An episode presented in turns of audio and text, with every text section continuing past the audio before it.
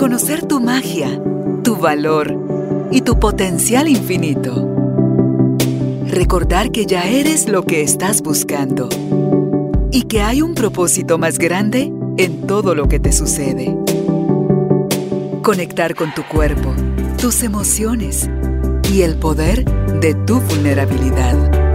Esto es Carolina, la mujer de hoy. Presentado por Carolina Alcázar. Espacio creado para ti. Tribu de Almas Conscientes, bienvenidos a Carolina la Mujer de hoy. Feliz de estar compartiendo con ustedes esta nueva oportunidad que nos brinda la vida para seguir aprendiendo, conociendo, que es la única forma como podremos hacer esos viajes profundos al interior, donde vamos al reencuentro de lo que realmente somos, esa luz y esa sombra que cuando entran en, en ¿cómo se dice? Cuando se integran, cuando entran en integración, resulta que sale y florece ese ser que realmente somos. Así que si tú quieres aprender qué es la sombra y cómo puedes abrazarla, cómo dejar de negar todas aquellas cosas que porque sientes que no vas a valer lo suficiente, que no le vas a gustar a la gente, que eh, no te van a ver siquiera. Entonces todo eso que ocultas de ti, eso es lo que se llama sombra y abrazarla es parte de proceso profundo de nuestra integración como seres humanos. Y hoy está para conversar con nosotros nuestra invitada, la licenciada en psicología, Dagmar Polasek. El tema entonces, abrazar mi sombra. Si estás listo, estás lista, bienvenidos, empezamos. Dagmar, qué alegre tener nuevamente tu, tu presencia, tu compañía y tu risa y tus ocurrencias, porque sos única. qué alegre, bienvenida. Gracias, Carolina. Pues muy contenta de estar aquí y muy contenta de que hoy estamos tomando este, este lado de la oscuridad. Generalmente tú y yo nos, nos conocimos en el estudio de ángeles y nos conocimos en el estudio de la luz. Sí. Y todo nuestro camino ha sido juntas a través de todos estos años iluminar almas, nuestra alma, iluminar nuestro camino. Pero realmente el, el llegar a la luz, a la máxima iluminación, solamente es posible cuando vamos a nuestras cavernas de oscuridad. Cuando vamos hacia nuestros infiernos, cuando vamos a conocer nuestros miedos, envidias, vergüenzas, eh, iras. Así que este día es un día mágico para ti que nos acompañas. No solamente llegamos a la luz y a la plenitud a través de la luz, también tenemos que visitar nuestros infiernos, así que bienvenido y bienvenida. Sí, sí, porque aprendimos, tú dices, no, no, no, no, no, si yo a eso le estoy viendo, ¿cuál infierno, cuál nada? No, lo mío, hábleme de Dios, hábleme de santos, hábleme de ángeles, hábleme de la Virgen, pero nada de infiernos. Pero es que habitamos, yo creo que el cielo y el infierno no son un lugar al que vamos a ir cuando el cuerpo perezca, sino que son estados de la mente de los cuales entramos y salimos cualquier momento del día durante todos los días de nuestra así vida. Es, sí. ¿Verdad? Entonces, dependiendo de qué estemos pensando, así vamos a sentir. Y si se siente bien, dice uno, ah, es como estar en el cielo. Y si se siente mal, es de verdad que es terror. Siente uno que, que se lo está carcinando ese fuego de, tú decías, mencionaste los miedos, las envidias, la ira, la, yo me, le agregué la culpa, uh -huh, las vergüenzas, uh -huh. los errores, Dagmar, las, los, esos momentos de, de, sensación de incompletud, de falla, de error. O sea, ahí es donde decimos nosotros, no, pues qué imperfectos somos, qué incompletos estamos. ¿Quién nos va a querer así? ¿Cuánto tendremos que hacer o dejar de hacer para que Dios se apiade de nosotros y podamos ir a su encuentro cuando lo queremos hacer externamente? Y todo el viaje es interno. Me parece maravilloso. Es un viaje interno. Y fíjate que ahorita que dices que incompletos, a mí me, me fue a buscar mi sobrino poquito antes de irse a la universidad, ya entrando a su vida de adulto, y me decía, ¿por qué existe la maldad? Y me decía, yo soy malo, tengo deseos, tengo curiosidad, tengo dudas de maldad. Y yo le decía, no sos malo, sos normal. Y nos metimos en una plática muy interesante con, con mi sobrino, un patojo empezando la vida. Y me decía, es que Dios no puede permitir eso. Y le digo, Dios es Dios porque es el Dios de todo. Dios es todo. Lo bueno y lo malo, la luz y la oscuridad. En el momento en el que le quitamos a Dios todas las tinieblas, ya no es el rey de todo. Y cuando a nosotros nos quitamos las tinieblas, ya no nos gobernamos, Carolina. Entonces, la profundidad de la sombra que Carl Jung maravilloso nos la muestra y nos la presta, es ese viaje interno a todo aquello que tenemos negado, oculto y que no queremos reconocer. Que por feito no lo queremos reconocer. Muy feito, mucha vergüenza. Y, algo que, que ahorita que repasaba el tema es, aunque te dé vergüenza, es parte de ti. Y muchas de las cosas que consideramos sombra son naturales para ti y son buenas para ti, pero a lo mejor en tu familia no lo fueron. A lo mejor y tú quieres ser artista y en tu familia quieren ser médicos. Entonces tú eres el raro, el diferente, y eso se va metiendo en la sombra. Todo lo que ocultamos que para nosotros es valioso, que para nosotros está ahí como un impulso, va a encontrar maneras de salir y va a encontrar maneras de surgir. Y después decimos, pero yo qué raro que de la nada me dio ansiedad. Eso es algo que tenemos oculto. Entonces, la tarea del, análisis, la tarea del psicólogo es acompañar a la persona en la búsqueda juntos. Y, esa es nuestra tarea de psicólogos, agarrar a la, a la persona de la mano y bueno, vamos al infierno. eso, se oyó feo, pero es cierto. Vamos a ir a conocer a, tu sombra, pues, a tu sombra. Pues. A tu sombra. Vamos a conocer a la sombra. Y ahí es cuando acompañamos a la persona porque solitos no nos gusta ir. Da mucho miedo, porque le tememos al castigo y a la condena. Al castigo y a la condena. Ese, es, ese es importantísimo. Y cuando vamos reconociendo nuestra humanidad, todos tenemos estos aspectos. Todos tenemos sombra y todos somos capaces de todo. Lo que ocurre es que cuando la vamos trabajando, la vamos integrando. Salud. Gracias. Creo que va a ser más fácil si les comparto. Por favor, lo de Carl Jung. Lo que dice Carl Jung. Carl Jung es el psicólogo psiquiatra suizo que él desarrolla muchos de los estudios de la sombra, es el que, el que habla de este tema. Y él nos dice, la sombra es un arquetipo que representa el lado oscuro y oculto de nuestra psique. En la sombra se encuentran aspectos que suelen ser negados, reprimidos o proyectados fuera de nosotros mismos, pero que siguen siendo parte de nuestra psique y pueden manifestarse de formas disfuncionales o destructivas en nuestras relaciones y en nuestra vida diaria. La sombra es todo aquello que rechazamos o negamos de nosotros mismos por considerarlo inaceptable, vergonzoso, temeroso o doloroso de reconocer. Como pueden ser nuestras tendencias agresivas, prejuicios, deseos sexuales, debilidades o nuestros miedos.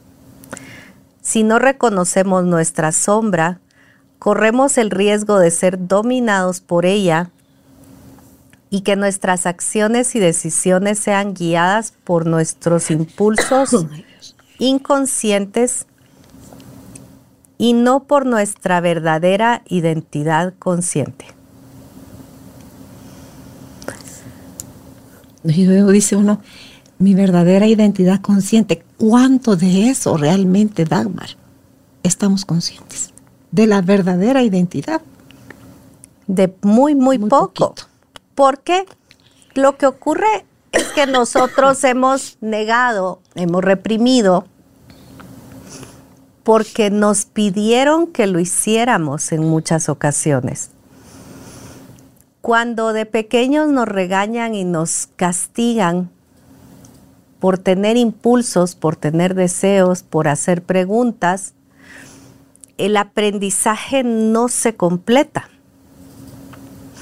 Tenemos esta expresión natural del cuerpo, la, prisa, el impulso, el enojo, la, imprudencia tan nuestra, tan, tan de niños, y la manifestamos. Tenemos el estímulo, tenemos la respuesta, y cuando nos dicen eso no está bien, o nos castigan o nos regañan, yo siempre me imagino un círculo que se queda aquí, a la mitad. Y ahí detenemos la conducta y la congelamos y la escondemos, la guardamos. Porque la señalaron de mala. Ajá.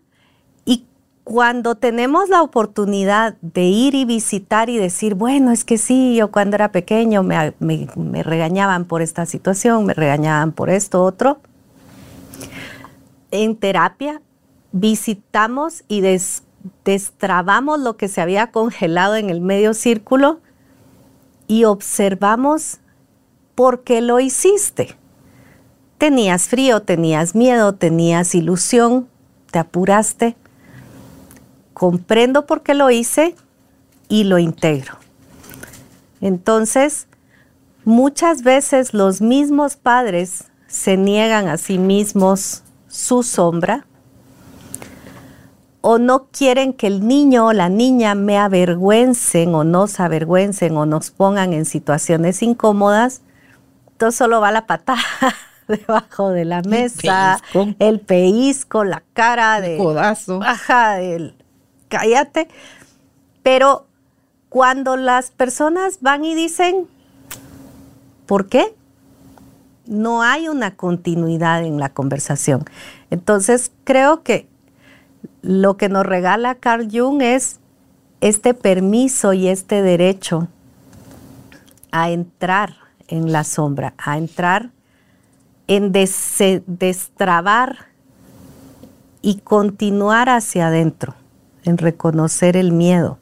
El que lo haya nombrado y decir, ojo, que esto está aquí dentro de ti esperando por ti para que lo puedas observar, comprender e integrar, es vital es que esos procesos, esos pasos son vitales, Dagmar, porque de lo contrario vamos a seguir responsabilizando a otros o anhelando que las cosas cambien, eh, porque es, por, un, por un lado, creemos saber cómo deberían de ser las cosas y por otro, tememos cómo pueden salir las cosas.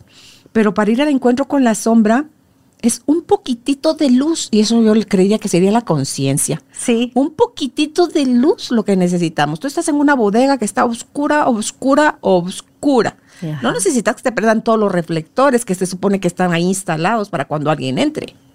Es fosforazo que tú y te pones pilas porque te poco el fósforo dura una hora prendido.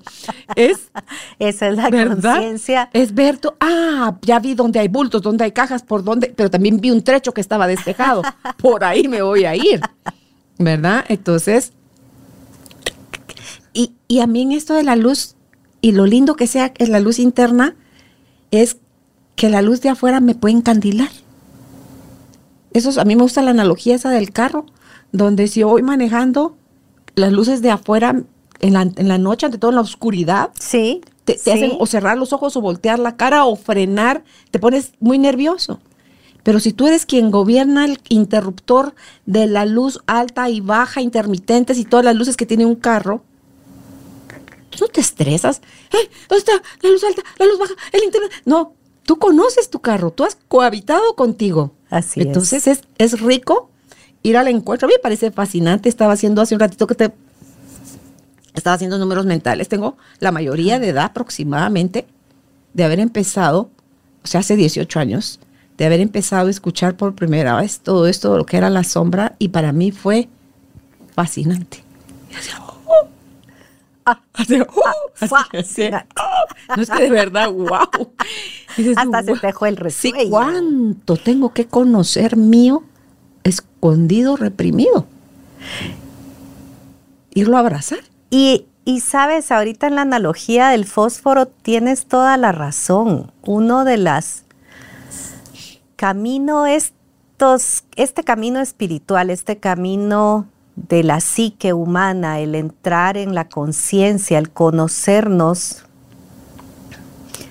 debe de ser con cariñito, debe de ser con pasitos cortos, con paciencia, porque como tú describías esta bodega gigante, este almacén, hay tanto ahí que nos vamos a abrumar y no nos vamos a, a pulir y a corregir y a, y a ser perfectos. A mí me, me decía, eh, eh, no recuerdo quién, pero sí recuerdo que llega a la clínica y me pide como la solución mágica de la, vengo aquí para que me sane.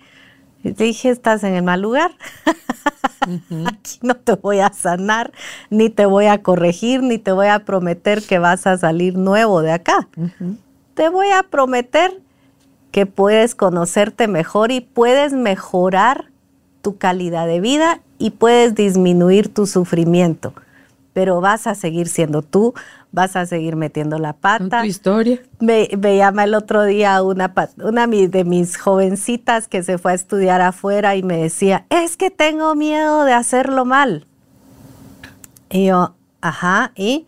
Pero es que no quiero hacerlo mal, lo vas a hacer mal. Pero es que cuántas veces, cuántas sean necesarias y más. Hasta que lo hagas bien. Hasta que lo hagas bien. Sí. Pues sí. es el aceptar que vamos a tomarnos tiempo en reírnos de Sí, nosotros sí, sí. y acompañar nuestro dolor con amor. El Buda dice, hay que sufrir con alegría. Y eso es la integración de la luz y la sombra. Entonces, vamos poco a poco en los procesos. Eh, estaba viendo esto, pueden ser negados. Muchas veces negamos quiénes somos y negamos qué pensamos o qué deseamos para quedar bien, para que las otras personas me aprueben. Y en esta aprobación vamos abandonándonos. Y, llega un momento crucial en terapia en el que la persona está parada frente a dos caminos, el camino de abandonarme a mí y negarme a mí mis deseos, o el camino de abandonar y negar a los otros. Y la mayoría de las personas en la clínica y yo misma tenemos el deseo de, eh, abandonemos a, a- dejémosme dejemos Me a mí. tirada a mí misma y tomemos a los otros. Y le digo, ¿realmente quieres hacer eso? Si no, no estarías aquí hoy. Es que nos dijeron que eso era parte de ser buenas. Exacto. Y de no ser abandonadas por el grupo. Como nosotros somos tribales, pertenecemos a tribus, creemos que nos vamos a morir de hambre, de frío, nos va a comer el lobo ahí afuera. Pero estas son ya como pensamientos muy antiguos de nuestro cerebro. Hoy en día es muy difícil que nos... Ya caducaron esos. Sí. Esas ideas. Ya no somos de tribu, ya no estamos en, en espacios agrestes en los que de verdad pasa el lobo o pasa a los peligros estos.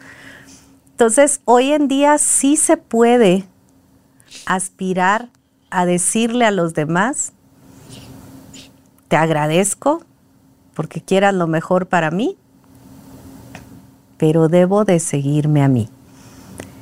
Entonces, de negarme, paso a asumirme, paso a reconocerme. Ese es uno de los caminos del trabajo de la sombra. Otro camino es todo lo que reprimimos. Eh, yo siempre les digo a las personas porque me dicen, es que no se va a dar cuenta, es que lo voy a lograr esconder. Les digo, reprimir es como que intentes mantener una pelota abajo del agua. En muy, no sé si lo has probado hacer, Carolina. Pues un rato. ¿Cuánto tiempo dura? Un rato y una pelota. sí. Y se sale y salta al agua. Entonces, reprimimos y proyectamos en otros. Como yo me lo niego para mí, entonces critico al otro, envidio al otro, me doy cuenta de esta persona me irrita tanto. Pero a lo, a lo mejor y esa persona sí está dándose el permiso de expresar lo que yo me estoy haciendo el esfuerzo de fingir. Entonces, o proyectamos en otro, ya te fijaste que esta persona quiere hacer tal cosa. La otra persona no quiere hacer nada o no lo sabemos. Yo estoy adivinando desde mi, desde mi proyección en el otro. Entonces, todos estos son caminos para entender mi sombra y caminos para entender en qué partes de mí mi aprendizaje está a medias. Y cuando hablamos de entrar en la sombra, entrar en la bodega, entrar en esas partes oscuras, no es darle permiso a la parte animal nuestra. No es ir a soltar a los perros bravos y dejarlos ser. Es ir a conocerlos, ir a conocerme y decir, me he dado cuenta de que tengo esta vergüenza que me da lo que digo o lo que hago. Y en el trabajo en terapia que ese es un trabajo personal de autoconciencia que también pueden hacer ustedes en casa, es ir armando la conexión de la emoción, de la conducta, de la vergüenza y llegar a la infancia, llegar a qué me ocurría a mí si actuaba de esta manera, qué le ocurría a mi hermano. Mm. Eh, yo observé cuando le pegaban a mi hermano. O sea, ¿cuáles eran las consecuencias? ¿Cuáles son mis motivos que, me amarran a negar esto? Mm. O yo escuchaba que mis padres decían que iba a ser una gran honra para ellos que yo estudiara esta carrera, que yo trabajara en esta eh, profesión que yo me casara con esta persona, que yo me vistiera de esta manera. Entonces, la sombra, una parte es la historia de la familia, que fue lo que vivimos en casa, que fue lo que me enseñaron como las costumbres de casa. Y ahí es muy importante reconocer, Carolina, la, época. cuáles fueron las épocas en las que yo crecí y la época en que mis padres crecieron. Entonces, muchas veces esa desencajar entre una generación y otra genera muchos conflictos y muchos roces que serían sanos si se atendieran abiertamente. Pero al solamente ser generados en el miedo, o en el castigo, o en la vergüenza, o en la culpa, ¿por qué sos así? ¿Por qué no actúas como a mí cuando yo era joven? A mí me enseñaron de esta manera. Entonces, la persona desarrolla una coraza y esconde en el baúl, esconde en algún lugar esas partes de sí mismas. Pero la sombra, todas las partes nuestras que están almacenadas ahí, son partes vitales de la persona. Y si la persona no ha guardado mucho, si la persona ha almacenado tantas partes de sí misma, no podemos despegar otras partes, como la fuerza, como la creatividad, como la alegría, como el, el ser capaces de pelear. La valentía. La valentía. El coraje que se necesita. Sí, y muchas veces para que nosotros seamos guerreros exitosos, tenemos que ir a nuestro baúl de sombras y a nuestro baúl de herramientas y traer una parte guerrera y traer a una parte que, que, que sabe pelear y que sabe usar, canalizar la ira, canalizar la, el enojo y enfocarlos hacia afuera. Entonces,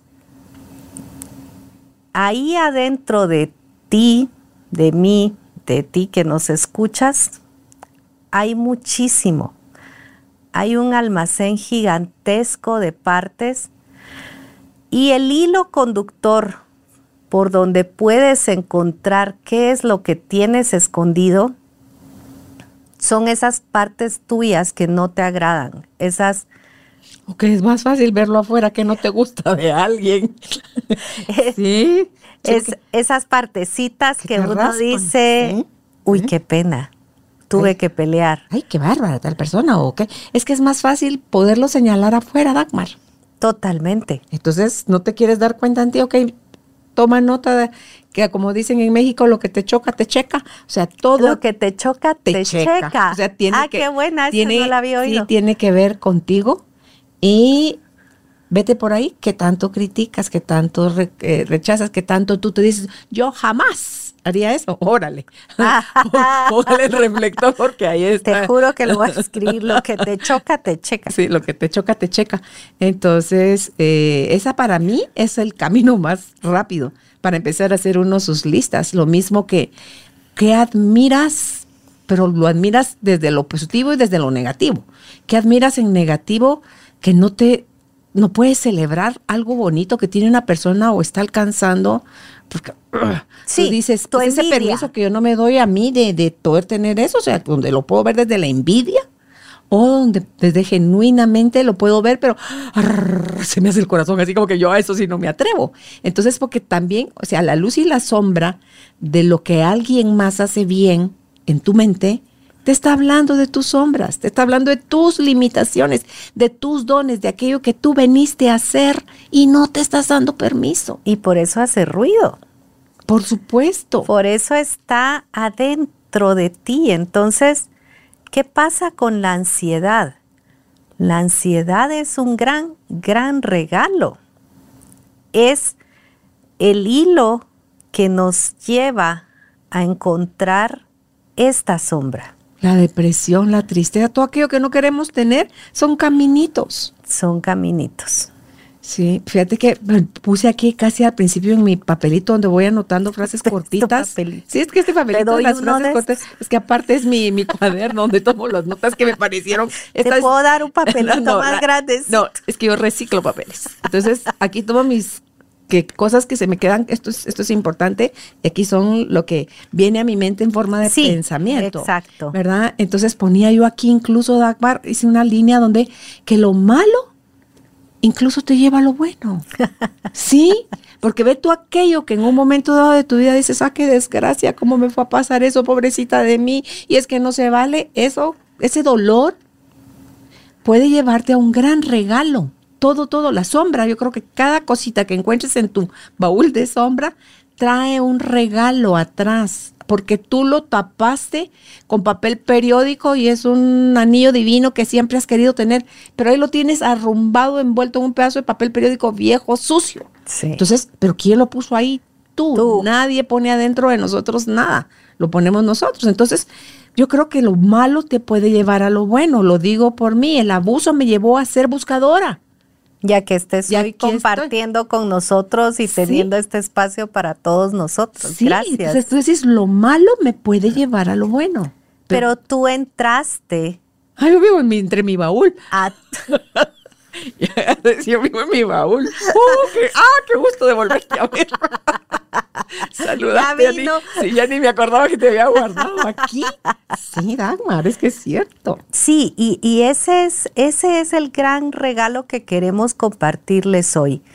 Eh, parte de nuestro camino, de, de nuestro acompañar a otros, ha sido que nos dimos permiso de entrar a nuestros dolores y nos dimos permiso de ir y tocar con las manos tú el abuso. Sí, eso fue de las cosas más, más fuertes. Sí. Pero eso se derivan otro montón de aristas. Sí, sí, sí. y, yo he trabajado mucho con codependencia en mi casa, en mi familia y con depresión, con muchos temas emocionales intensos, porque somos bien intensos. Es que si no, la vida, la vida como en los tacos, como con tibia todo. no funciona. No, no, no, ¿para qué? Se hace comer tacos con todo. Sí, así, con todo. Sí, igual es la vida. y limón. Sí. sí. Entonces, sí, el regalo del dolor.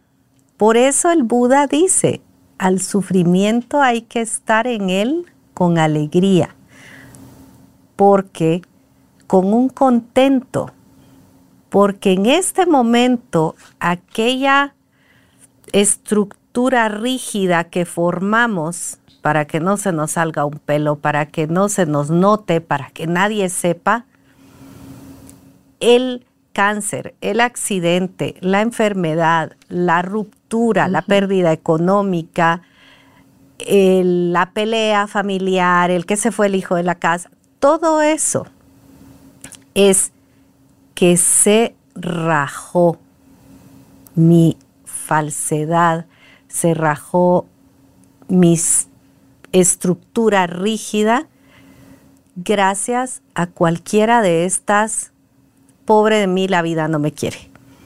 Y no, gracias a la vida que ya dijo, y si le rompemos la estructura que está sosteniendo tanta falsedad, mm. tanto miedo, tanto dolor, y dejamos que salga, mm. que se libere.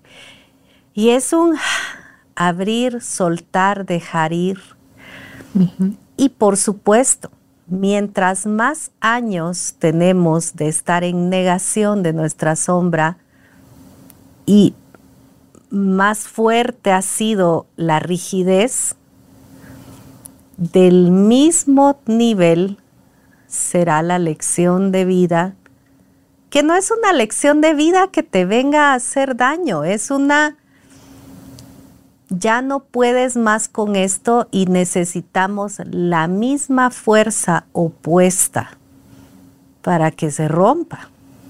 Sí, mira la pelota que tienes un rato ahí debajo del agua un pequeño movimiento, esa charada sale chispada y sale alto. Puede llegar lejos y sale alto. Entonces es, es lo mismo que estamos haciendo. Y sabes que yo creo que cuando tú decías hace un ratito la vida, es el amor, el alma, sabe tanto de que aquellas cosas que no corresponden, porque nos hacen oscuro, oscuro, oscuro, profundo, cada vez más oscuro, cada vez más profundo, caer en esos espacios donde, ok, vamos a traer esta otra situación desde el inconsciente nosotros atraemos más situaciones dolorosas, pero no, ala, pero es que está loca de plano, no le atina. No, es una, una acción que no se puede ver bien a simple vista, pero que en lo profundo viene del amor, porque es la única forma, ok, no se dio cuenta que ya ese es el tercer misógino con el que se enreda sentimentalmente. Como que digamos que ya es hora de... Va, tal vez en el cuarto, ahí ella logra caerle el 20 de que, ok, ok, soy yo el común denominador, soy yo la que tiene estas ideas, estas heridas, esto. Entonces, tú dices, ahí es donde Dagmar puedes hacer de todo eso que consideraste malo, de todo eso que llamaste mala suerte, de todo eso que no se vale, pobrecita de mí, es, eran tus tesoros que tú misma fuiste escondiendo y guardando porque reprimiste, porque sentías que no tenías la fuerza, la herramienta, la claridad, el amor suficiente. Pero no te preocupes, tu vida, tu amor, tu alma va a seguir generando situaciones para que sí o sí despiertes, sí o sí.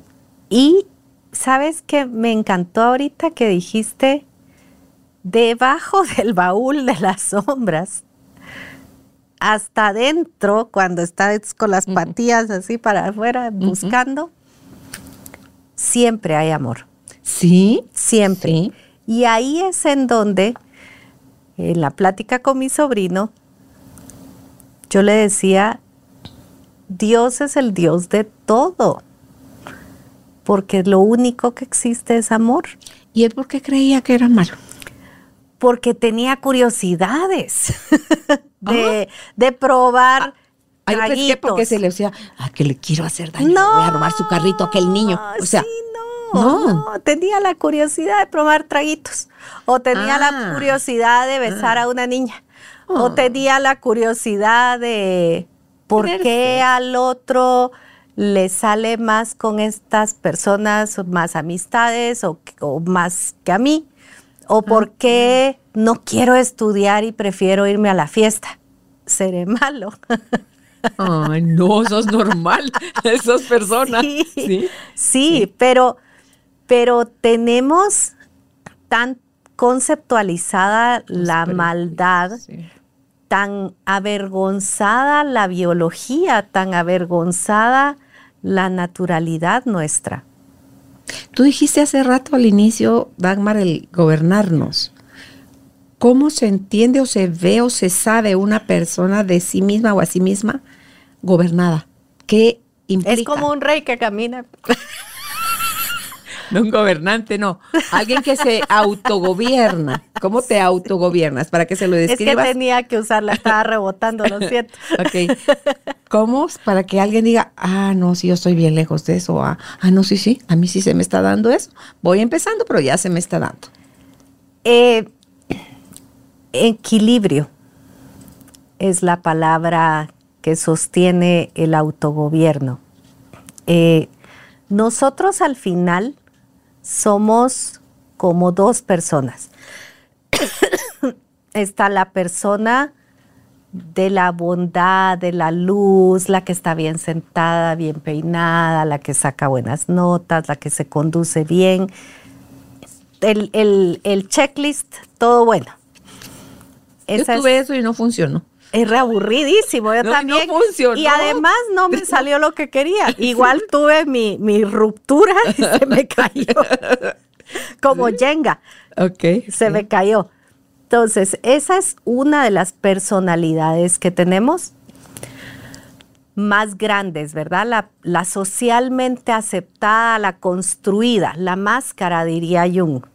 Esa es la, la que sale a la luz, la que todo mundo admira, quiere, recibe y aplaude. Pero está la otra personalidad, que es la personalidad de la sombra, en el que tengo miedo, no me quiero levantar, no me quiero bañar, no me quiero lavar los dientes, no quiero decir lo correcto, quiero decir palabrotas, quiero comerme el chicharrón. Lo he leído, no tengo ah, nada de eso. Ok, ok, ok. Mentira, cuando se te rompió tu bolita ya apareció. No me vengas con Ahí cuentos. Estaba, salió la Purulaba como en, el, como en el volcán en erupción. ¡Hala, sí! ¡Qué alegría! Sí, yo nunca he sido muy buena con la otra, con la de la luz. Mira, te oigo ahí, Dagmar, ¿y qué tanto ahí se mete o surge o ahí cohabita el síndrome del impostor? Todos esos miedos de no puedo, no sé, no... Ah, sí, Sí, entonces, por supuesto que es el síndrome del impostor, porque yo estoy aquí promoviendo la dieta vegana y me acabo de comer un bistec. O yo estoy aquí promoviendo la salud mental y venía en el carro pegándole gritos a otro. Atravesándole el carro a alguien porque se le rebasó sin pedir bien. sí, entonces el autogobierno es encontrar y estas son, digamos, las personalidades dominantes, la luz, la sombra.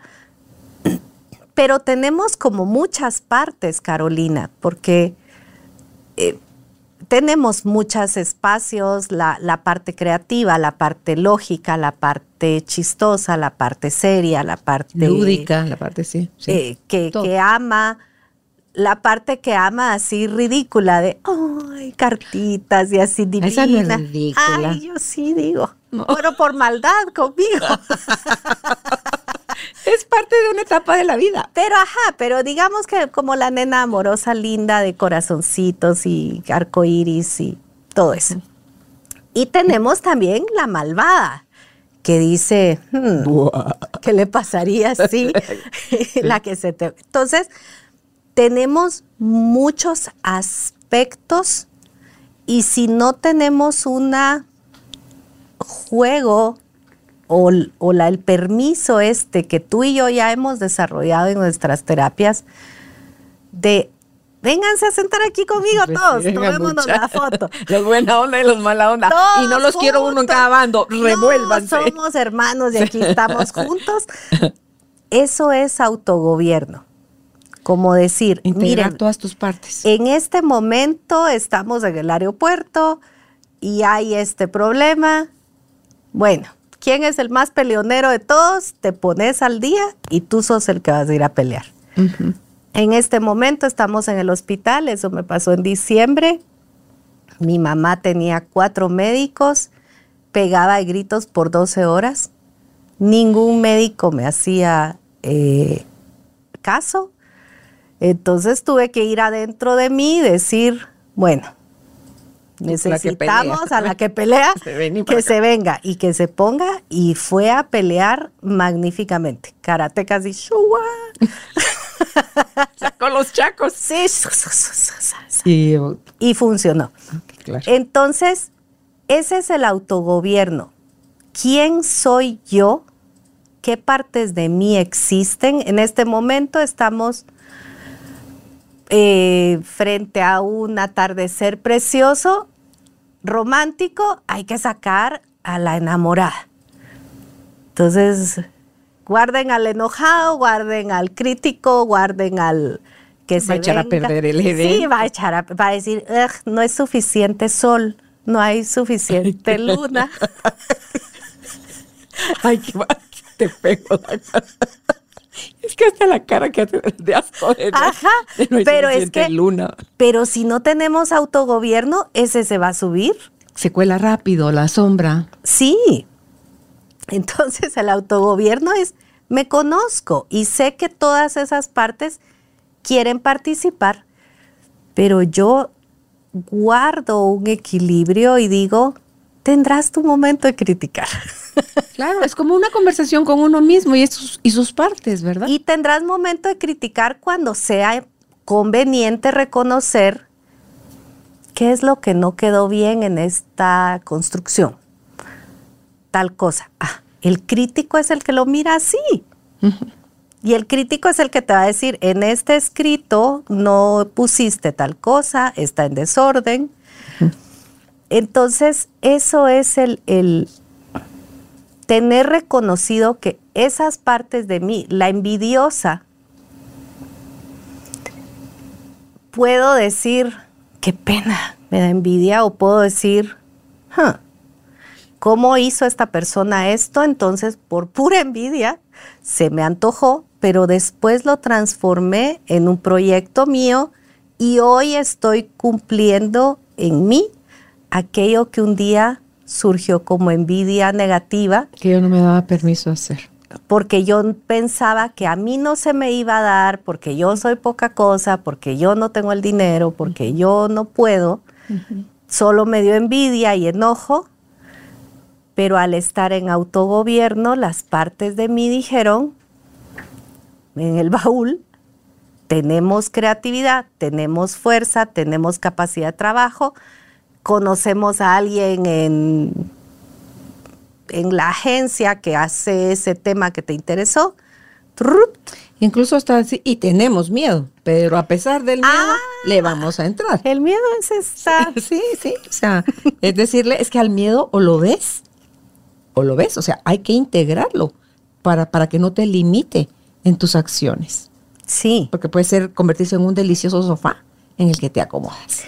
Y también se vale, hoy no, hoy tengo mucho miedo, algo me dice que no vaya, que todos nos ha pasado, y digo, hmm, hoy le voy a hacer caso al miedo y no voy a ir. Y ese día resulta que hubo un accidente en la calle en la que pasas y las personas llegaron tres horas después y tú te quedaste en tu casa porque le hiciste caso a tu miedo. O yo recuerdo hace muchos años que leí, que yo tendría como 15 años y me impactó mucho, de una jovencita que no tenía dolor, una niña como de 8 años. Y yo dije, qué maravilla, porque en ese momento yo padecía mucho de migrañas, como a los 15 años, y de gastritis, puros miedos. y dije, a la dichosa voy a leer el, lo de la persona esta que no tiene dolor. No sentía, no tenía la respuesta de dolor. Esos sensores. Y yo dije, voy a leer que es la persona más feliz del mundo. Cuando leí, se había fracturado no sé cuántas veces las piernas, los brazos, se había quemado no sé cuántas veces a los ocho años. No, y fíjate que hasta te puedes volver temerario. Ah, como a mí no me pasa nada, a mí no, no, no Pero esta niña no frenaba porque no tenía dolor, no sentía el calor del fuego.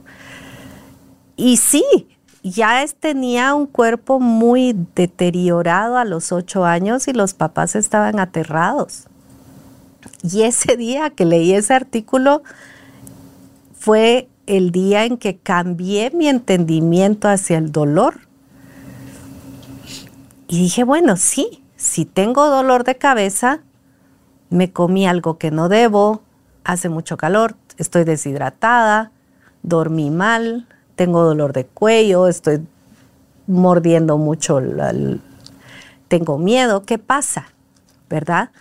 Claro. Entonces, eh, ese es el camino de la integración, del reconocerme capaz de cualquier cosa, pero también reconocerme en posibilidad de gobernarme, controlarme, guiarme y tener una experiencia de vida completa, plena. Porque en el momento en el que, como decías tú hace un rato, yo puedo reconocer mis dones. ¿Por qué tengo esta habilidad? Oímos a los jóvenes que dicen, tengo esta habilidad que no sirve para nada. Claro que sirve para algo, pero O tengo esto que me es muy fácil, pero ya no es habilidad porque me es muy fácil. Entonces, como a ellos se les hace muy sencillo, piensan, no ha de ser bueno porque a mí se me hace fácil. En lugar de reconocer, como los japoneses, que desde que son pequeños los niños en los kinders van evaluando al niño que bueno para, para números va para matemáticas. A la niña que es buena para danza, de una vez va para desarrollo corporal. El niño que le interesa la comida o le interesan las plantitas o le interesa la música. Y, y ahí se toma Potencian la el talento y se expone. Como decía Alejandro Jodorowsky, que llega una, llega una mamá y le llega a decir, maestro, mi hija no quiere estudiar matemáticas, no se está quieta en la clase, está perdiendo matemáticas y lo único que le interesa es bailar y está sentada haciendo matemáticas y baila sentada. ¿Qué, me recomienda? Quiere, que me recomienda que la castigue y la meta a clases de matemáticas cinco horas al día. Y Jodorowsky le dice, necia, mm. métela a clases de baile y que sea una bailarina fantástica. Y, esas son las historias como de biografías que vemos, de papás o mamás que dijeron, a pesar de que en la escuela no está siendo el mejor en las otras materias, porque tiene mucha fuerza y mucho interés hacia esta área, lo han llevado hacia esa área. Yo creo que cuando tenés una habilidad y te la descubren o tú estás muy consciente y claro de tu habilidad, es que te puede servir para dos grandes cosas. Una es la autorrealización, Dagmar, y la otra es para ponerla al servicio. Al servicio. Porque, ¿de qué le sirve el don de un megapintor? Que hace unos cuadros espectaculares que te solo ver y pueden hacer hasta llorar a la gente de, de la emoción, pero si no los, nunca los muestra los tiene ahí en la bodega, todos puestos. Entonces yo creo que todo eso es, te realiza primero a ti, que es el que lo va a plasmar, y luego el ponerlo al servicio. Creo que ahí está el regalo de tus habilidades. El mayor regalo de nuestras habilidades es ponerlas al servicio, compartirlas con otros. Y ahí es en donde el grupo familiar o el grupo social o el religioso tiene mucha fuerza en determinar eh, qué bueno que te guste bailar, pero aquí es pecado y no vas a bailar.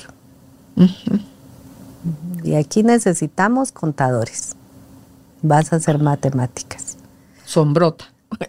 esa no es una sombrita, esa es sombrotota. Sí, porque lo que tú eres, eso no es bueno. O sea, te están diciendo, no, tú no eres buena. No lo que haces es malo. Porque uno lo interpreta, da como que al que están lacerando es al individuo, no a su acción, por la forma en cómo nos dicen las cosas. Sí. ¿Verdad? Sí, es que eso que, que dices, también en algún momento de mi vida logré leer algo en el que decía la separación entre la acción y el individuo. Porque antes de que leí en algún lugar, ya no me acuerdo ni qué ni cuándo, pero yo tenía naturalmente, como todos tenemos, si yo tengo esta blusa puesta y a ti no te gusta, no te gusto yo entera. Eso hacemos, sí. Esa era, esa era la integración. Si yo digo esta palabra o si yo hablo de este tema, o a mí me interesa esta música o me interesa esta lectura, o esta conversación y a ti no y me la criticas, yo percibo y recibo, yo entera no sirvo o esta persona no me quiere, no me acepta, no me admira, no le gusto, entera. Y en algún momento algo leí que me separó, mi acción de mí o tu acción de ti. Porque obvio, si yo me hago pedazos, también te hago pedazos. Por supuesto, no podemos hacer afuera nada que no nos hagamos primero a nosotros. Sí, empezamos con nosotros. Empezamos Los con nosotros. detractores somos nosotros para nosotros. Ay, sí, Qué doloroso. sí, sí. Entonces empecé a entender esta separación de mí con mi blusa no soy yo. Y tú tienes derecho a que no te guste mi blusa. Pero puedo comprender que aunque no te guste a ti lo que dije o lo que hice o lo que actué, pero tenemos otras áreas en las que nos queremos, seguimos gustándonos, seguimos aceptándonos, seguimos queriéndonos. Entonces, tal vez esto lo podríamos integrar en el autogobierno. No hay absolutos puedo separar acciones, gestos, cosas que uso, cosas que hago, cosas que tú usas, que tú haces, de las otras partes de ti. Entonces, ya tenemos una vida como menos densa, menos pesada, en la que abrimos el, el baúl y le metimos cajitas.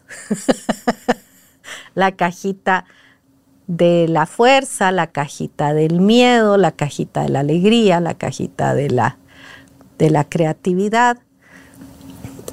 Y ya sabemos como, como un como una caja de herramientas o una habitación de herramientas, ya tenemos una organización de mí entonces, ya no soy, tal vez esa es la imagen que se me viene ahora que les puedo prestar. Cuando tenemos una sombra no reconocida, es como abrir un closet desordenado y se nos viene todo encima. Cuando tenemos una sombra integrada, abrimos un closet y maricondo al lado de uno así. Amo a la maricondo. ¿Cuánto daría yo por tenerla en mi casa? Ay, qué cosita. Sí. Pero creo que esa es una imagen, ¿sabes? Que se me viene ahora. El, el, reconocimiento de la sombra, el reconocimiento de la luz es como un closet ordenado por la maricondo. Entonces tú ya solo abres y tenés tus cartelitos esos con esa letra linda. Encima. Entonces ya abrís la gaveta que es y usas este recurso. Eso es lo bueno cuando ya le pones luz a tus recursos. ¿eh? Y reconoces que todas y que todas las sombras son esenciales porque tenemos también las gavetas de abajo, el miedo, el dolor, el enojo, la furia, pero como te decía, el dolor es el que vamos a decir, ay, esto me duele. ¿Por qué sigo viniendo con esta persona a almorzar?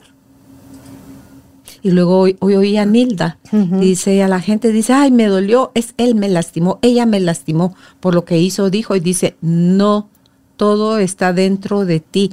Esa persona tocó, presionó, encendió, movió un switch, un botón que ya estaba en ti. Y lo que te está doliendo es lo que ya estaba en ti. Y esa acción solo vino a recordarte algo viejo, rancio muchas veces, en uno, que es bendita situación que se dio para que yo pudiera darme cuenta de, de esto. Me encantó. porque lo explica, lo explica muy sencillo ella. Qué fácil de entender. Sí, y estaba explicándole a Marco Antonio Regil el el hipocampo, el tálamo, la amígdala y todas estas piececitas divinas que están en el cerebro. Y cómo es que funcionan, ¿verdad? Cómo es que funcionan y dónde están los registros de nuestras experiencias, de nuestras, pero dice cuando algo no te impactó, no se registró, no hay una referencia, entonces puede venir y suceder algo más que si ahí sí te impactó, empiezan los registros. Pero si no, no, no te va a pasar nada. Pero cuando se activó algo, entonces eso quiere decir que está listo ya para ser visto, que está listo para ser integrado y sanado. Pero no es ni mala pata, ni desgraciado, infeliz o ingrata tal por cual, sino que es... Gracias. Sí, sí. Entonces dice, ella está todo el tiempo viendo en su clínica cómo la gente le caen los 20, como dicen en México. Ah, sí. De, es que es cuando haces esa integración adentro entre la amígdala, el tálamo, el hipotálamo, Qué y todo eso a nivel energía, cuando se hacen esas conexiones, es donde ¡tana! esos momentos eureka, donde surge la luz, donde te iluminas. Es porque El sucedió. momento eureka. Sí, es donde sucedió eso y dice uno, ¡ah! qué maravilla, o sea, bendito momento, bendita situación, bendita persona que estaba nada más al servicio de la vida para mostrarme esto de mí que estaba tan, o sea, que estaba en mega sombra. Ahorita que, me relatabas, tengo tan presente a una paciente que, que se había divorciado de un esposo abusivo y tenían que hablar por los hijos en común. Y, y ella me contó una vez que, que la llamaba, la llamaba y, y ella tomaba el teléfono y le gritaba, la insultaba, le decía de todo. Y ella esperaba con terror la llamada, recibía la llamada, ah, recibía los, todas estas palabras hirientes. Y que un día estaba en su tortura diaria con su llamada y había una persona con ella y que la persona solo le decía, "Hey, colga. No tenías que calarte todo eso. Pero me dice Dagmar, jamás se me había ocurrido que podía colgar. Entonces dice que vio a la persona, vio el teléfono, vio a la Ah, persona pues sí, ¿verdad? y colgó. Y dijo, oh, Sí, sí, por ilógico que suena, puede funcionar así en nuestro cerebro que se bloquea. exacto. Sí.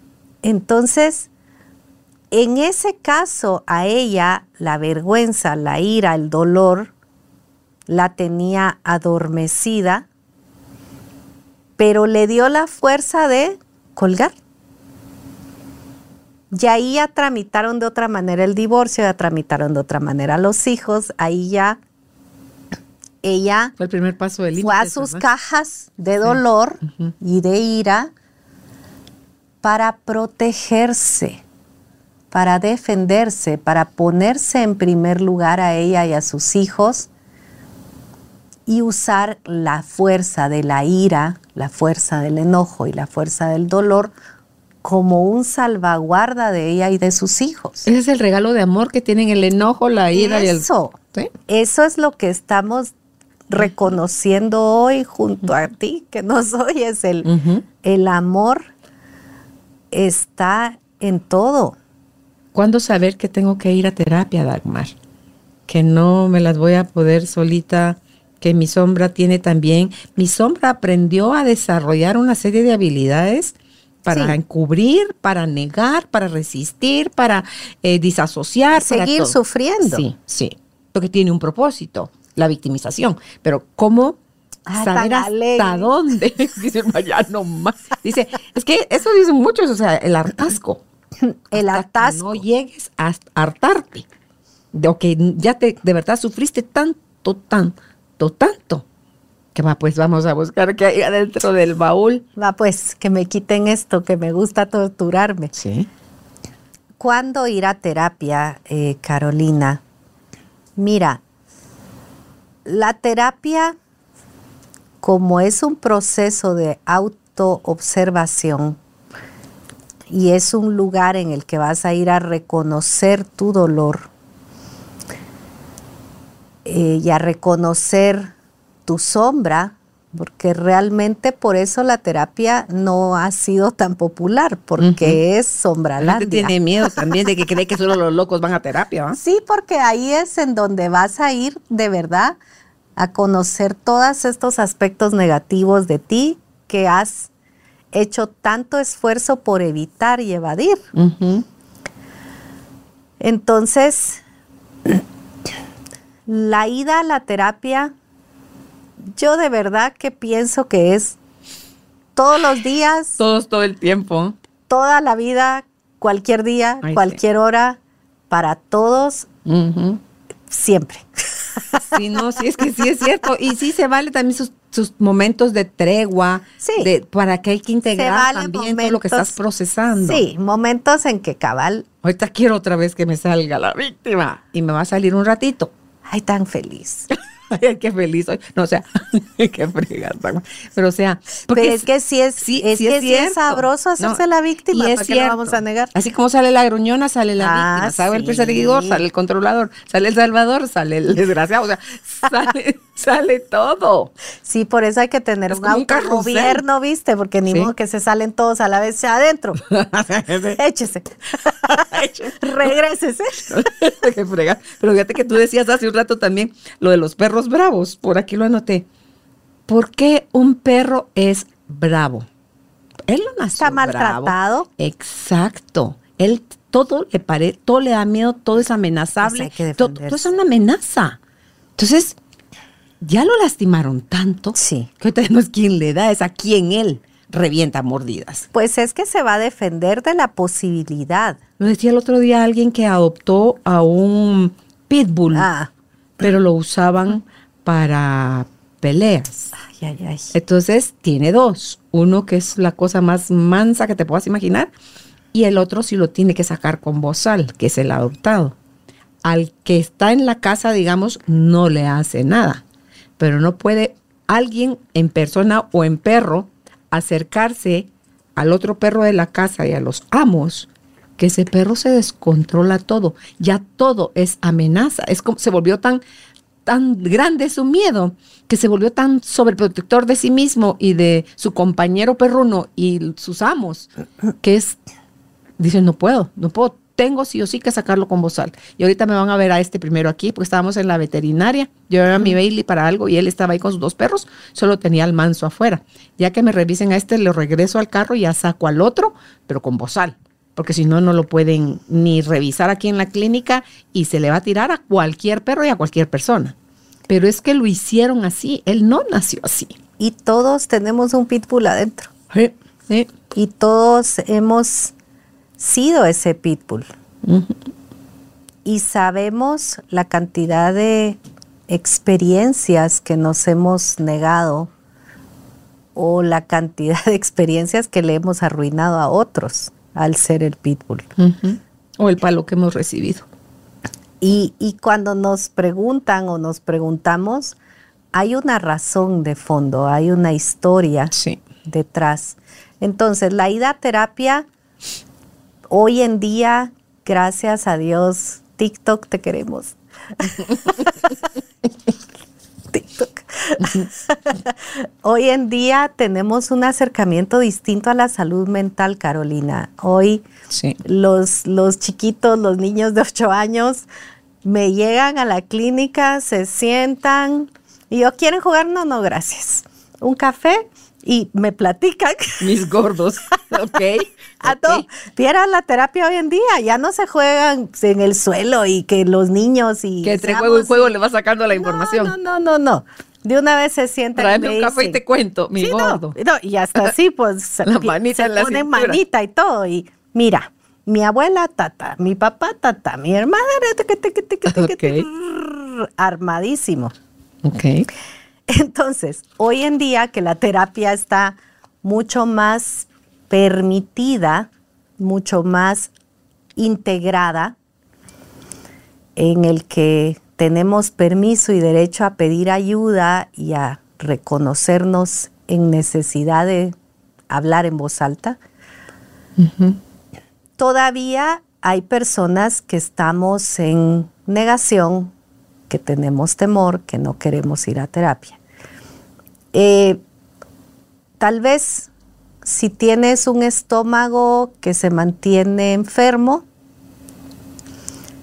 y que no te encuentran nada los médicos pues hay que ir a terapia. Es tu cuerpo gritando. Exacto. Si tienes como esta gripe que no se quita jamás, si tienes este los ojos que te lloran, esta infección vaginal, este pie inflamado, en el que ya atendiste lo biológico, ya atendiste lo médico, ya te tomaste las pastillas, ya hiciste la recuperación, fisioterapia, operación, todo, ahí hay que ir a terapia. Si, como nos decía Carolina, llevas tres parejas que te pegan y no porque cortes a la tercera, la cuarta no va a ser igual, hay que ir a terapia porque repetimos a, las experiencias cuando he tenido personas que tienen, digamos, que, que, a ellos les abusan o a ellos les son infieles o ellos llegan a ser infieles, hemos ido a entender que en su experiencia de infancia o de adolescencia, papá y mamá tenían una dinámica similar. Y lo que hemos entendido juntos con, los pacientes es que cuando fueron niños o fueron adolescentes y vieron a papá y a mamá que no lo sabían manejar, ese niño o ese jovencito se prometieron a sí mismos que lo iban a hacer mejor que sus papás. Y criticaban mucho como, ah, ¿por qué no lo saben hacer? Mm. Pero la, decisión la toman en la inmadurez.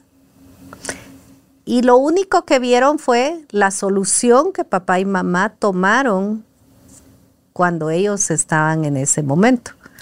Entonces, a los 30, a los 40, a los 50, van a su baúl y sacan su pistola de burbujas. Y con esa van a ir a atacar los malos sacan su recurso infantil y con ese van a ir a solucionar lo que más les dolió en la vida.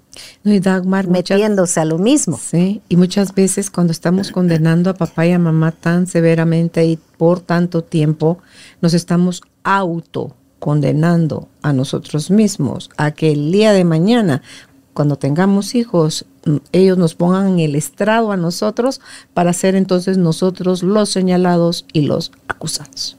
Y al solamente haber señalados y acusados, nos volvemos policías.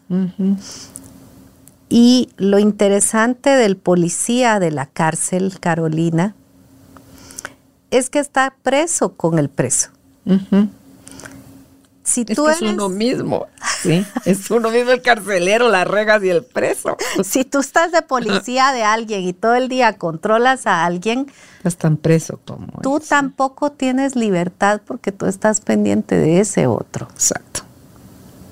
Entonces, ajá, y además después ya entendemos que tú te estás generando esto, este sufrimiento. No es esto que te tengo que estar cuidando. Ya, pues sí. sí, es aquel que odia al que le hizo daño.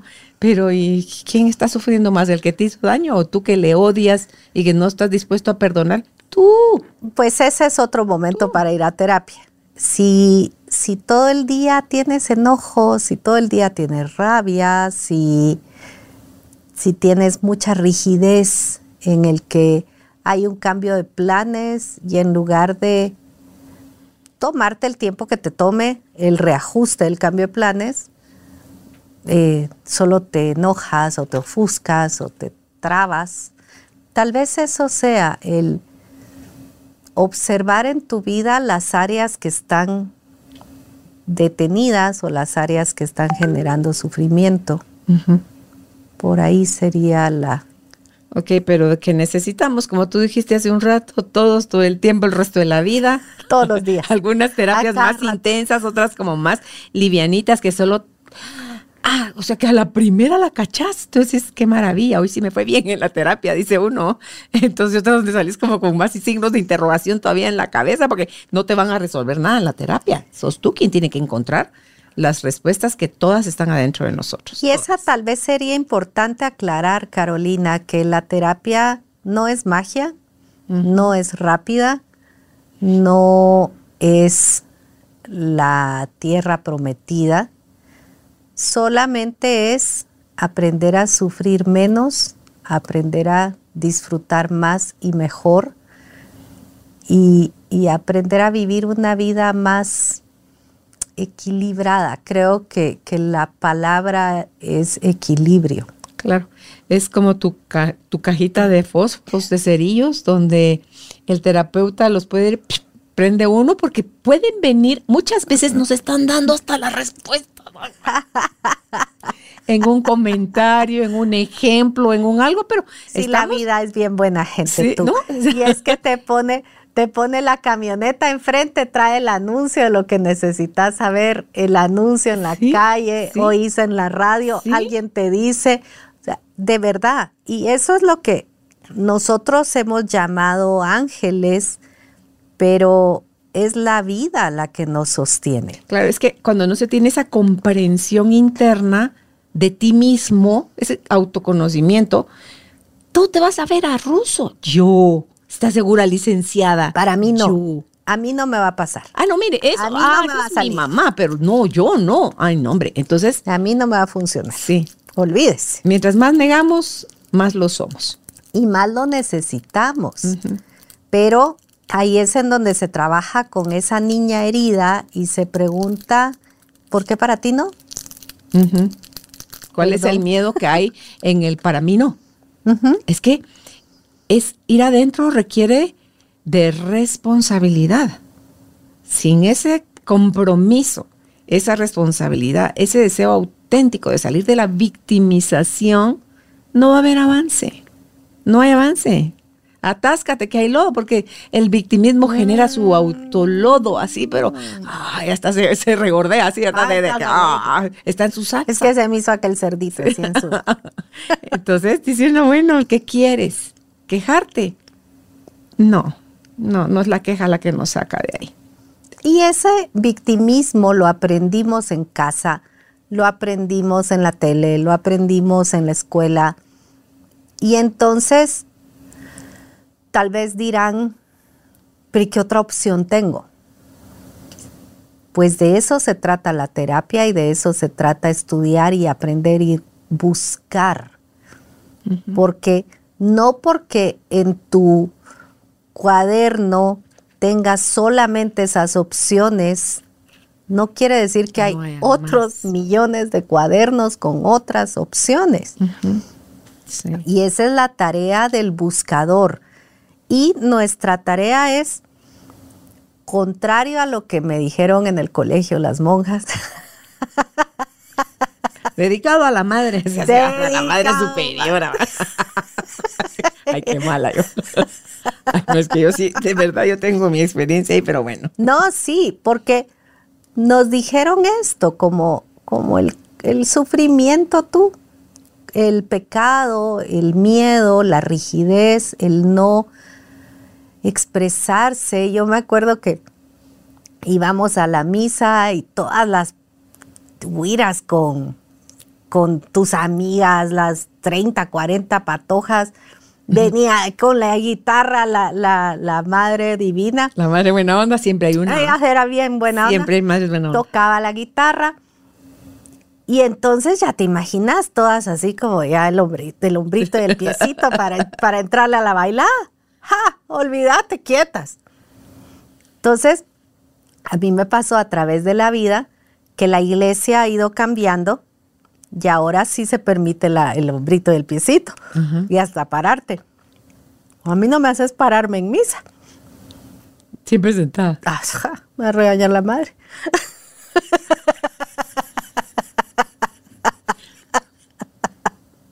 No te lo puedo creer. que yo, yo no tengo ganas de parar. Párese, se párese, siéntese. Ah, no, eso sí me fascina y me lo hago todo. ¿Te gusta? Ah, no, a mí me, encanta. No tengo ganas de me Encanta el no tengo ganas de pararme. Me encanta el ritual.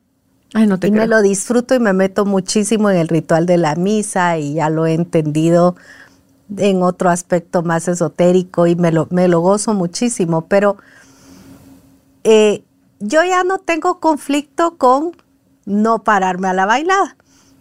Y me, me quedo bien viendo si la gente aplaude o si bailan, pero pude ir y entender en dónde me dijeron que tenía que sufrir, en donde me dijeron que no tenía que disfrutar la alegría. Suponte, que tu alegría le siempre, molesta a alguien más, ¿verdad? siempre he sido imprudente, como aquí, no crean que solo aquí, en todos lados. A mucha honra.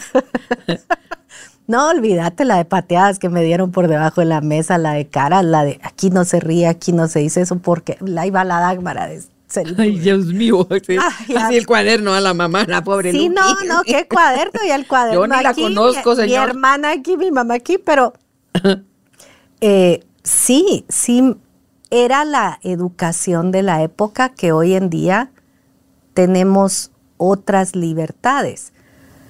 Pero hay otras restricciones que han continuado a través de la línea del tiempo y que generan ¿Cómo cuál es, Dagmar?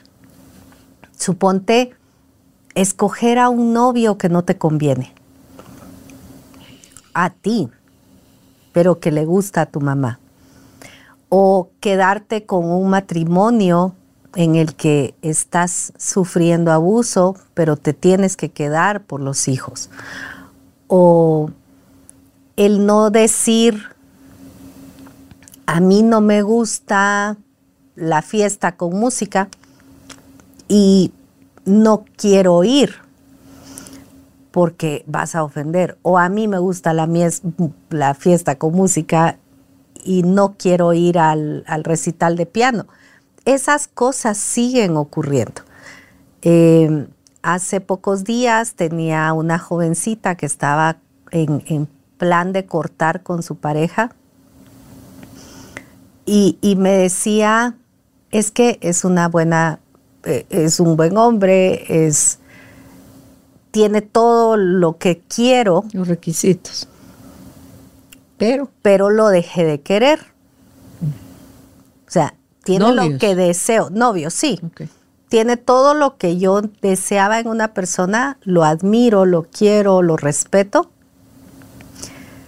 pero no compartimos el gusto por el deporte, no compartimos el gusto por la comida, no compartimos el gusto por la música. Y estaban a punto de hacer un compromiso más fuerte y la llegada al compromiso más formal fue lo que hizo que, que mi paciente se preguntara, ¿puedo vivir con esta persona a largo plazo? Y muy, muy dolida me decía, es que yo tengo algo malo, porque yo no debería de ya no querer seguir aquí, yo debería de querer seguir. Pero ¿quién era la que no cuadraba en los gustos? ¿Ella de él o él de ella? Ella de él, ella era la que ya quería cortar y él quería ya formalizar la relación, Pero ¿a quién no le gustaban los deportes? ¿A quién no le gustaba? a él. A él. O sea, pero fíjate, Dagmar, que eso es lo interesante, porque si le buscas un poquito ahí, no es solo, ay, le tengo cariño, pero ya no lo amo. Es porque yo me sentí atraída de esta persona. ¿Qué me encandiló? Son las luces externas. ¿Qué me encandiló de él? Que yo dije, wow, yo de aquí soy. Sí, qué, qué rayada. Y ¿Sabes lo todos que- me lo envidian. es que sí era una muy buena relación y fueron varios años pareja, pero ella ha tenido un par de años de terapia.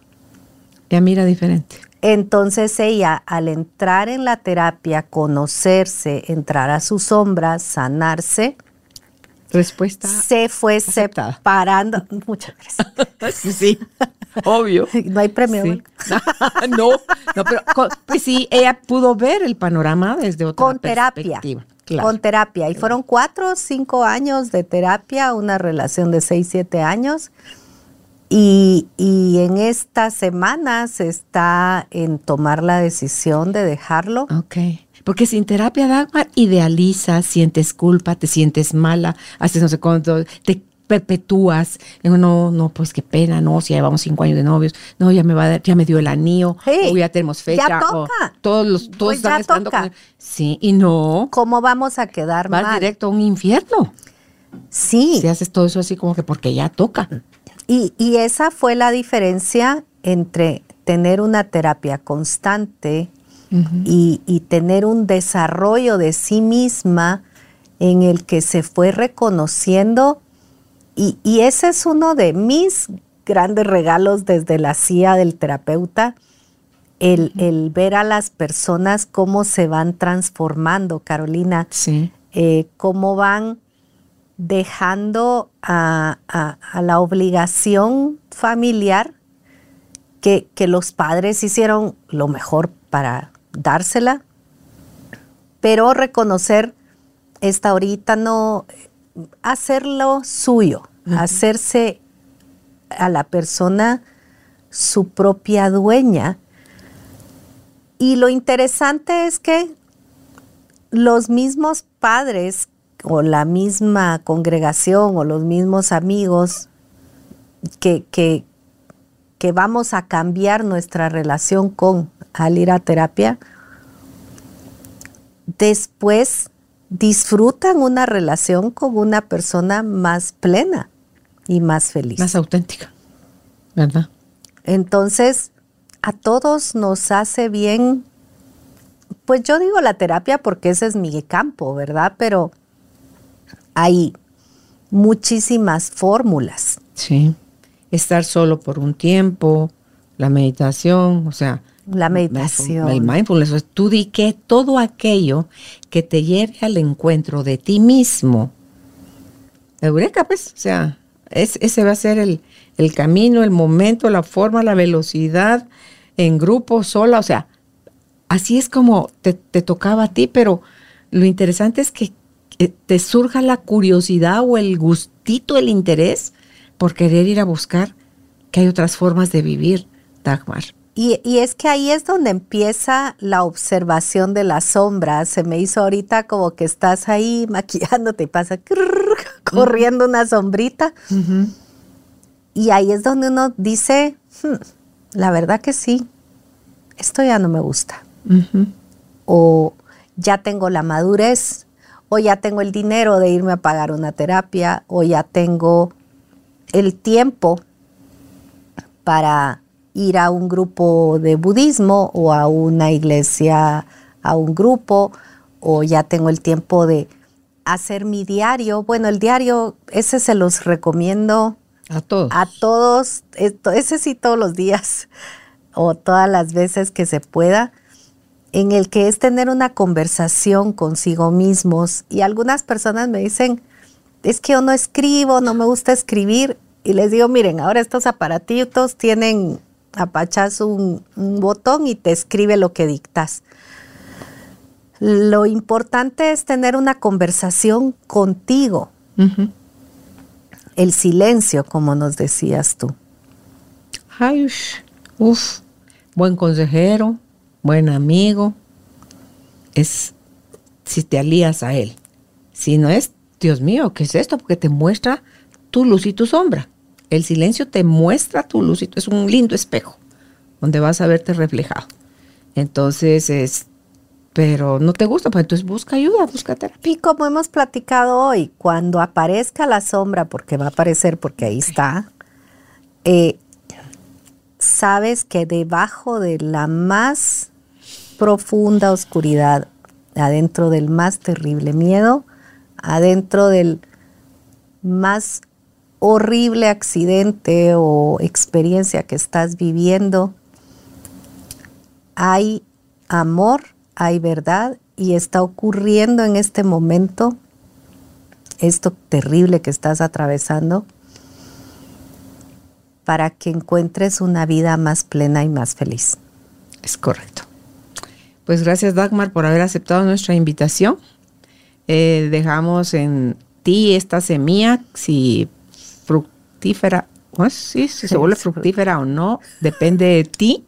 ¿Qué quieres hacer? Sí, sí, germina y que quieres ver algún día dando frutos a todo esto nuevo en tu vida y crees que no puedes hacerlo solo o sola, busca ayuda. ¿Dónde puedes contactar a Dagmar Polasek? Ella está en Facebook como Dagmar Polasek, psicóloga clínica, en Instagram como Dagmar Polasek, psicóloga GT y también al WhatsApp más 502 55 33 30 35. Repito, más 502 55 33 30 35 o le puedes escribir a su correo dagmarpolasec.gmail.com. Hasta un próximo encuentro. Que estén bien. Bendiciones. Gracias, Dagmar. Gracias. Gracias por ser parte de esta tribu de almas conscientes. Comparte este episodio para que juntos sigamos expandiendo amor y conciencia. Recuerda visitar nuestra página www.carolinalamujerdehoy.com.gt. Encuéntranos también en redes sociales como Carolina la Mujer de Hoy.